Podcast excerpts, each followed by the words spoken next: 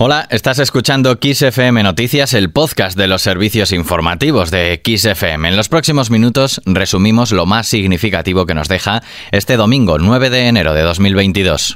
Kiss FM Noticias con Daniel Relova.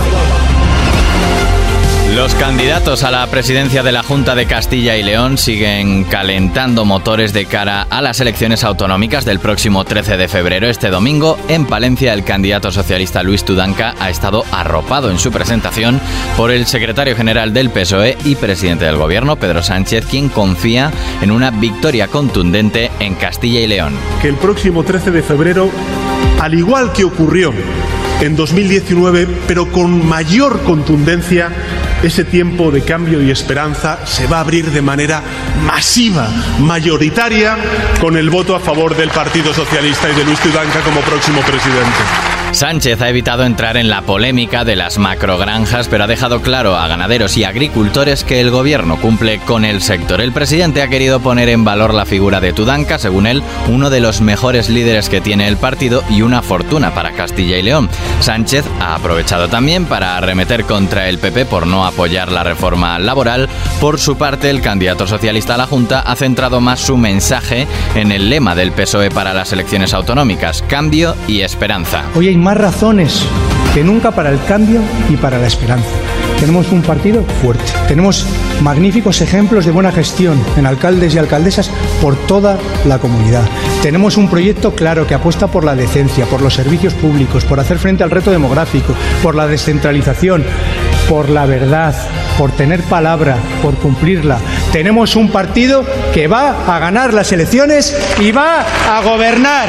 Tudanca ha criticado que el candidato a la reelección, Alfonso Fernández Mañueco, convoque las elecciones en lo peor de la sexta ola y en un momento en que Castilla y León se juega la recuperación, la financiación autonómica y los fondos europeos. Fuera del acto socialista, el exterior del frontón municipal Eras de Santa Marina de Palencia han tenido lugar varias protestas que han escenificado apoyos y rechazos al ministro de Consumo, Alberto Garzón, y a la polémica sobre la crítica a las macrogranjas. En Valladolid, la presidenta de Ciudadanos, Inés Arrimadas, ha querido acompañar también a su candidato a la Junta, Francisco Igea. Ambos han cargado contra las formaciones que ven en Castilla y León un peldaño o un trampolín para satisfacer sus intereses personales o de partido. Escuchamos a Arrimadas. Por desgracia, todo es eh, susceptible de empeorar. Hemos tenido un PP y un PSOE que han utilizado tierras como estas para, ya sabéis, para mantenerse en el poder a toda costa, pero es que ahora tenemos el peligro de que esas fuerzas políticas se van yendo a los extremos y quieren cambiar un peso en el centro, una estabilidad del fiel de la balanza que representa el Partido Liberal de España, que es Ciudadanos, por partidos que les llevan a los extremos. Más asuntos. La sexta ola sigue sin dar tregua en el fin de semana previo a la vuelta a las aulas que termina con al menos 120.000 nuevos contagios según los datos de varias comunidades que también reflejan un aumento de la presión hospitalaria por COVID. Este lunes 10 de enero más de 8 millones de alumnos regresarán a las aulas y lo harán de forma presencial en todos los niveles de la enseñanza y con modificaciones en las cuarentenas. En clave internacional, Estados Unidos rebajó este domingo las expectativas de cara a las reuniones que con Rusia durante la próxima semana por la crisis en Ucrania y adelantó que no espera ningún avance relevante, aunque la Casa Blanca está dispuesta a negociar con respecto a misiles y maniobras militares. Por su parte, Rusia afronta las negociaciones con una postura inamovible sobre la no injerencia de la OTAN en Ucrania y con la sensación de que sus resultados marcarán las relaciones con Occidente durante los próximos años.